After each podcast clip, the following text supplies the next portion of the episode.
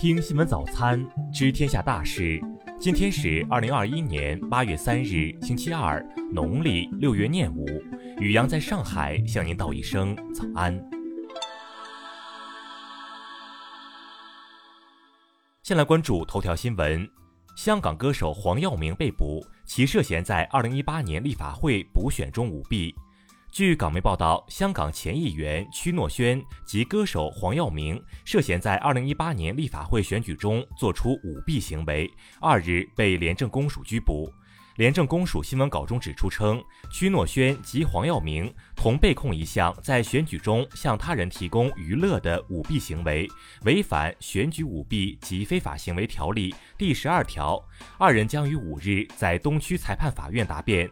廉政公署发言人强调，在选举中向他人提供茶点及娱乐属舞弊行为，是严重罪行。廉政公署提醒候选人、选举代理人、助选人员及公众，不应在选举中提供食物、饮料或娱乐以换取选票。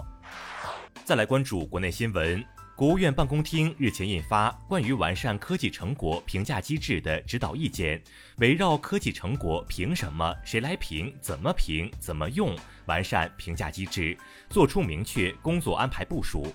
近期，中央网信办整治不良粉丝文化工作取得阶段性成效，累计清理负面有害信息十五万余条，处置违规账号四千余个，拦截下架涉嫌集资引流的小程序三十九款。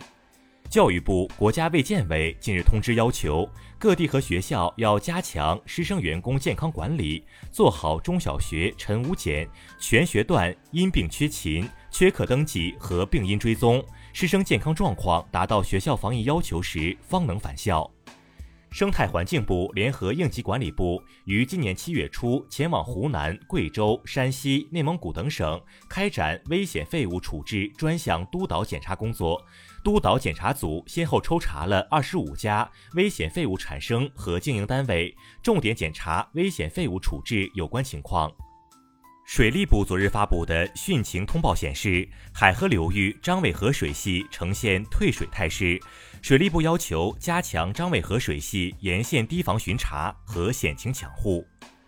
各地2021年高考本科批次录取近期陆续结束，今年考生专业选择中，医卫类持续向好，师范类大火，强基计划吸引力增强。中国汽车流通协会昨日发布最新一期汽车消费指数，七月汽车消费指数为五十九点六，预计八月中国汽车消费有所增长，销量较七月上升。河南省政府昨日通报称，截至当日十二时，此次重大洪涝灾害共造成三百零二人遇难，五十人失踪，其中郑州市二百九十二人遇难，失踪四十七人。新乡市七人遇难，失踪三人；平顶山市两人遇难，漯河市一人遇难。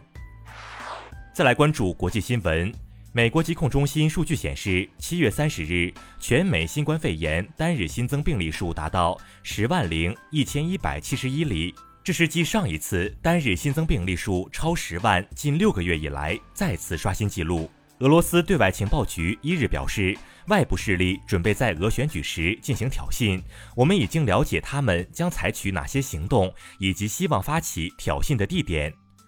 阿富汗总统加尼二日谴责称，阿富汗的安全形势持续恶化，原因是美国突然决定撤出其军队。俄罗斯中部军区二日发布消息称，俄罗斯与乌兹别克斯坦在毗邻阿富汗的某训练场举行联合军演，演习将持续五天。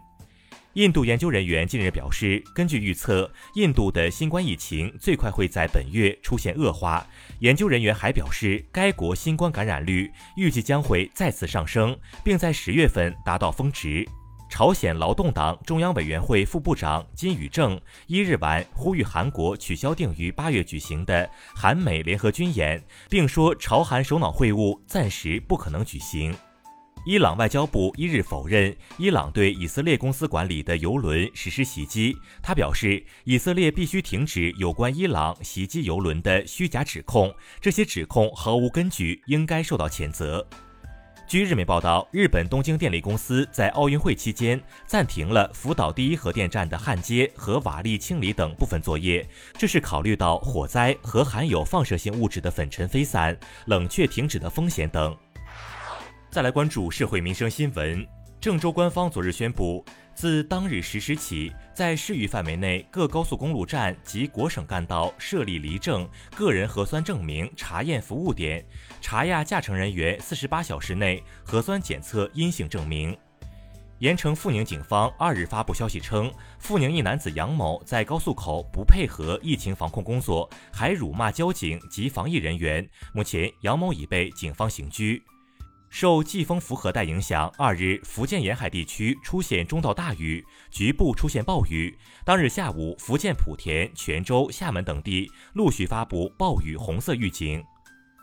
火炉重庆正式进入一年中最热时节，重庆市气象台昨日升级发布今年首个高温红色预警信号，预计二日至三日最高气温将升至四十度以上。